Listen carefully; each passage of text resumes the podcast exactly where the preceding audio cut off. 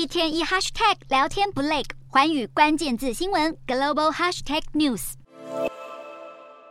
消防弟兄紧急出动，因为乌克兰基辅地区在十六号又遭到俄军轰炸，老妇人满脸是血，瘫坐在地等候救援。空袭警报响遍全国，这起攻击造成至少三人受伤。在此同时，非洲领袖代表团的车队抵达基辅，由埃及、南非、塞内加尔等非洲五国领袖组成的代表团造访乌克兰，还来到俄军被控犯下战争罪行的布查镇，而最重要的是与乌克兰总统泽伦斯基会面。非洲饱受乌俄战争影响，引发粮食价格不断上涨等问题，希望此行能够对终止战争发挥调解作用。不过，泽伦斯基重申，俄国必须完全撤军才可能进行和平谈判。而俄罗斯总统普丁立场也没放软。圣彼得堡年度经济论坛登场，在乌克兰开始袭击俄国之际，这一场活动维安升级前所未见，行动通讯还被切断。因为俄国总统普丁准备大开讲，普丁自曝现在和美国没联络。普丁还大骂身为犹太人的泽伦斯基是犹太人之耻，